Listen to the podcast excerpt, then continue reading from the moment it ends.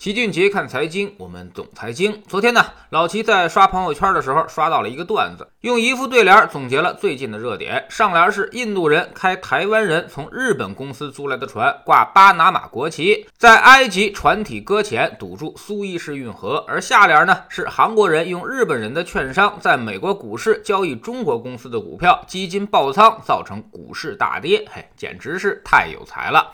相信大家都知道在说什么。苏伊士运河如如今已经解开了，但是中概股的暴跌可能还并没有结束。这个韩国人就叫做比尔黄，网上呢都管他叫做韩国岳云鹏。单从照片上来看，确实这大脸盘子十分相似，无非是多副眼镜。但是你从气质这块来看，完全没有岳云鹏那种便宜的表演精髓。这个人可谓是个传奇。二零零一年，老虎基金的传奇基金经理。朱利安·罗伯逊给了他两千五百万美元，让他去投资，这也是当年的全球诱虎计划。说白了，就是罗伯逊的徒弟，让他们自立门户，开枝散叶。而在众多徒弟当中呢，这个比尔·黄可谓是最虎的一个。他不但打法激进，而且运气极好，赶上了红筹股热潮，所以他很快就做到了一百五十亿美元的规模。而在这其中呢，他还不停的加杠杆，也就是借钱去炒股，把杠杆都算上的话，他得有千亿的规模了。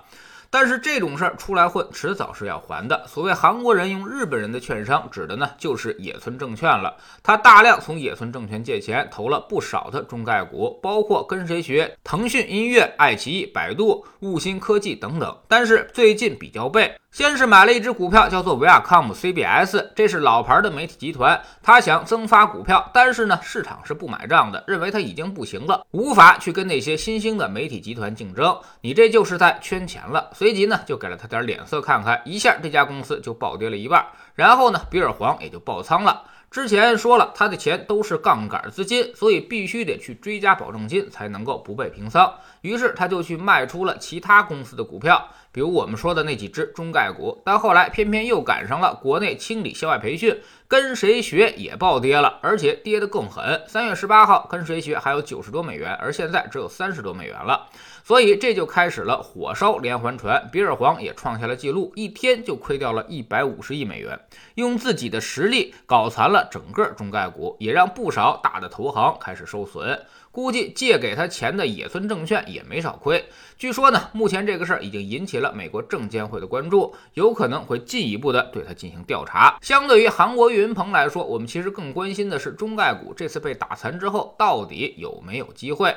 很多中概股在这次动荡当中跌幅都极大，比如我们刚才说的跟谁学，跌幅近八成；爱奇艺和百度跌了四成。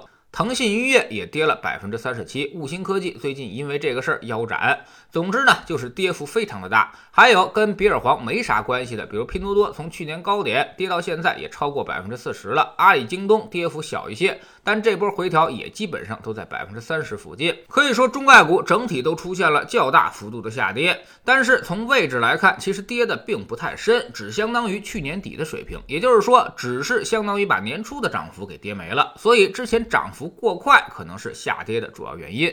那么问题来了，中概股现在还能不能买呢？就目前估值来看，虽然说跌了这么多，但是它其实依旧并不便宜。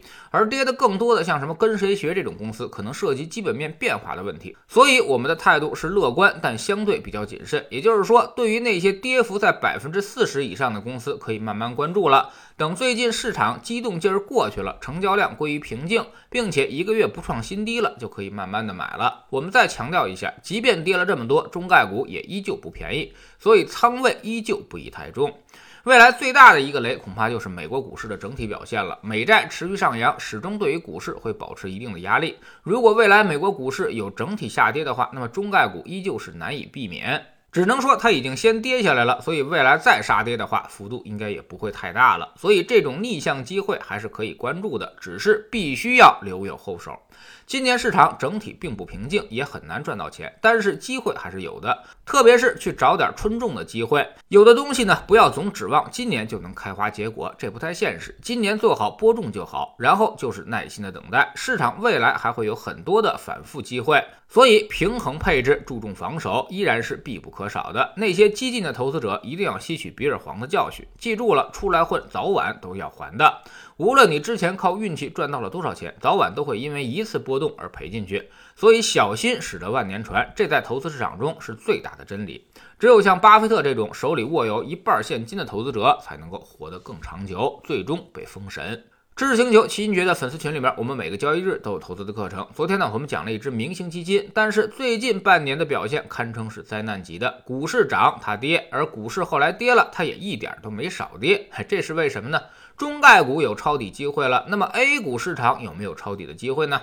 其实这些机会已经慢慢的开始出现了。我们总说投资没风险，没文化才有风险。学点投资的真本事，从下载知识星球找齐俊杰的粉丝群开始。在这里，我们不但会给你鱼，还会教你捕鱼的技巧。新进来的朋友可以先看《星球置顶三》，我们之前讲过的重要内容和几个风险低但收益很高的资产配置方案都在这里面。在知识星球老七的读书圈里，我们继续为大家讲《戴维斯王朝》这本书。昨天我们说到了美国股市开始进入暗无天日的七十年代，而戴维斯家族的二代开始登上投资舞台。这些投资大师们能够在大熊市当中不受损失吗？他们又是如何应对股市下跌和十年股市不涨的？其实那几年呢是极其的凶险。下载知识星球，找老齐的读书圈，每天十分钟语音，一年为您带来五十本财经类书籍的精读和精讲。您现在加入之前讲过的两百本书，全都可以在星球读书圈的置顶二找到快速链接，方便您收听收看。读书圈学习读万卷书，粉丝群实践行万里路，各自独立运营也单独付费，千万不要走错了。苹果用户请到老齐的读书圈同名公众号里面扫描二维码加入，三天之内不满意可以在星球 PP 的右上角自己全额退款，欢迎过来体验一下。